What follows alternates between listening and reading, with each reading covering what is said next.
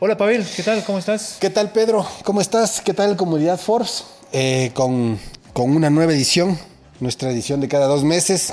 Ya la tenemos, ya la, tenemos la, la edición impresa que salió a la venta ya desde el 10 de febrero, Pedro. Así es, eh, la número 16, ya cada vez pasa más rápido el tiempo. Yo siento, eh, parecía que hace un, un año, dos años estábamos planificando, pensando nuevas ediciones y bueno, tenemos una nueva ya en las manos y esperamos que todos ustedes la disfruten y en la tapa, ¿no? Está Roque Sevilla, este, este empresario ecuatoriano que se mueve por varios, por varios frentes, por varias industrias, el turismo, los seguros, eh, y ahora eh, tiene una idea loquísima que nos contaba, tú recuerdas el día de la Efectivamente, Pedro. Y, y, y, hablando de esto, Pedro, pues nuevamente nos tocó trabajar de nuevo en una nota de etapa, ¿no? Sí, sí, sí, las notas de etapa son muy, muy especiales. Es una planificación, para que nuestra, nuestra audiencia lo, lo sepa bien, es una planificación que nos lleva varias semanas con anticipación, desde el día que se contacta al, a la persona que va a salir en la etapa. Eh, se coordinan fechas, se coordinan espacios. Eso es lo más difícil, ¿no? Coordinar las fechas, las agendas, fechas, con, las con empresarios tan importantes que tienen tantas cosas que hacer fuera y dentro del país, poder encontrarles y que podamos combinar sí. juntos, eso, eso es hacer ese match, es súper importante. Sí, sí, sí, pero bueno, nos, nos, salió bastante bien, digamos. Recordamos el día que fue, fuimos, era un martes o miércoles, no estoy seguro, pero, pero bueno, la cobertura salió bien. Cuéntanos sí. un poco ¿Cómo, cómo, cómo viste el proceso de las fotografías? ¿no? Ustedes pueden ver en la edición, eh, las fotografías están... La verdad es que no salieron todas tampoco, porque evidentemente hicimos eh, fotos en interiores y en exteriores, y las fotos en exteriores no salieron para mantener una sola cromática. Este, como bien lo dice Pedro, y para, nuestros, para nuestra comunidad Force que nos está viendo y escuchando, yo quisiera eh, hacer un agradecimiento, eh, ampliarlo, porque realmente fuimos con un equipo del de, equipo de visuales de Force que siempre está apuntalando, que tiene un trabajo profesional, yo siempre lo digo, pero esta vez fue nueva en esta experiencia, Daniela Muñoz, que es una nueva participante en el equipo de audiovisuales de Force, eh, siempre Dagmar también acompañándonos, ayudándonos en el tema de iluminación y el video también.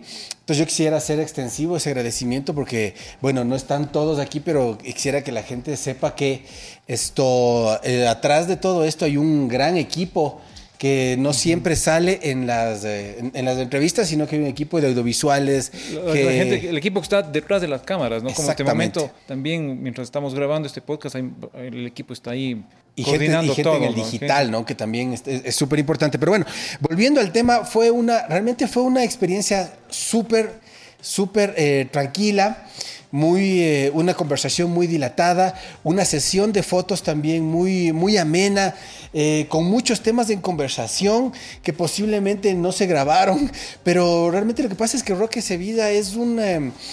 Es un personaje, ¿no? Es un personaje porque aparte de eso fue alcalde de Quito, se ha movido también en el ámbito empresarial, se mueve, se movió pues en, en ciertos ambientes políticos, lo cual le da cierta digamos que cierto claro. libertades, ¿no? Él sabe cómo moverse en cámara, sabe lo que tiene que lograr y a la vez una, una entrevista que yo creo que se caracteriza por la sencillez de Rocky, sí, ¿no? Sí, sí, un personaje en toda la extensión de la palabra, muy franco. A veces extremadamente franco, franco diría con yo. muchas anécdotas que nos sí. contó ese día, algunas se quedaron eh, off the record, pero bueno, eh, es la experiencia que tiene, ¿no? Va a cumplir 77 años en este 2024 y, y, contaba, por ejemplo, que él arrancó a los, cuando estaba en segundo año de la universidad, él se acercó a la embajada de Alemania en, aquí en el país y solicitó lo que ahora ya, no, no sé si exista todavía, pero esos, esos directorios de empresas, ¿no? Y la idea de él era contactar con empresas alemanas para ser representante aquí en el país. Con ese espíritu que tienen los emprendedores, ¿no? de ir a golpear las puertas y abrir y provocar ellos mismos las oportunidades. Bueno, como resumen, de, como así más o menos empezamos la, la entrevista.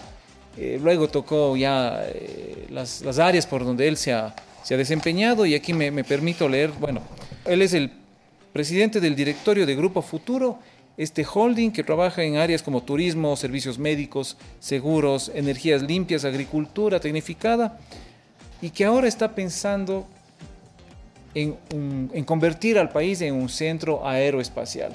Es una idea que le llegó hace un par de, un par de años, si no estoy mal, había tenido conversaciones con empresas top, empresas globales, y nos, nos reveló, digamos, esta, esta información que veamos si se ojalá se la concrete no sé si se la logre pero bueno es la es la nueva idea que tiene este que es este básicamente por la posición que tiene Ecuador en el mundo no por la por estar dentro de la zona ecuatorial ciertas medidas que han tomado distancias. A uno sí también le sorprenden ¿no? este tipo de entrevistas. Y uno realmente claro le eh, pero evidentemente con la experiencia que tiene Roque Sevilla pues no creo que esté él debe dar los, él sabe dar pasos en firme. Claro. Y te cuento que estos días conversé con, con un ecuatoriano que trabaja en una empresa aeroespacial que, bueno, esperamos tenerlo en nuestras páginas en el futuro. Y me quedé con la curiosidad de, que lo que nos dijo Roque Sevilla sea correcto, ¿no? No dudaba de él, pero quería reconfirmar. Y efectivamente nos dijo, sí, el Ecuador, por su posición en la línea ecuatorial, la velocidad del planeta es mucho más fuerte en este punto del, planeta, digamos, entendiéndole como una esfera. Y eso permite o permitiría con ciertas otras condiciones, no solamente la, ubicación geográfica, se necesita un tema de estructura también, de recursos, pero sí, o sea, lo que nos dice Roque Sevilla es, es posible, es, es factible. Y bueno, quién sabe de aquí en 5, 10 o más años tengamos estemos lanzando cohetes desde nuestro o sea que en vez de, territorio. En vez de decir Houston tenemos problemas, de decir Quito tenemos problemas. o, algo así. Más que Quito sería la costa, porque lo que nos explicaba en la entrevista. Ah, o sea, los lanzamientos serían en la costa. Por, pero bueno, eso es parte de la de las de lo que conversamos con Roque Sevilla en la, en la nota de etapa. Evidentemente, si quieren saber más, tienen que comprar la revista, por que está en circulación. Eh, está el, tema central. Es el plato fuerte, diríamos, pero también hay otros otros reportajes, otros artículos muy buenos que los trabajamos y que ustedes los van a, disfrutar seguramente. Eh, y bueno, con las explicaciones que les estamos dando aquí con el equipo de Force, espero que sean claras y que les, les dejen ese bichito, esa curiosidad por saber qué más estamos publicando aquí. Me permito también comentar la historia de un ecuatoriano, un científico ecuatoriano que ya vive en Japón hace ah, espectacular, 30 años, cerca de 30 años, bueno, un tipo de avanzada completamente, que ya empezó a hablar de la inteligencia artificial, a investigar sobre inteligencia artificial y las redes neuronales hace más de 20 años, 30 años tal vez. Y bueno, ahora vive en Japón, es profesor en una universidad. Y a él también lo tuvimos aquí, ¿te acuerdas, Pavel, cuando hicimos Estuvo, sí estuvo aquí en Quito, justamente ahorita aquí. es, es, Hernán Aguirre, este científico. Les, les muestro algunas de las partes de la sesión de fotos que hicimos. Qué, qué, qué, motivante, Pedro, ¿no? Encontrar estos ecuatorianos que están triunfando en Japón, que están triunfando en Europa, en Estados Unidos, que nos pueden dar otra visión y que sobre todo pueden dejarnos de ese bichito de superación a todos para saber que sí se puede, sí, los ecuatorianos podemos llegar y podemos llegar súper lejos. Un personaje fascinante, tímido como él solo, como todos los científicos. Como buen científico. Como buen científico, efectivamente.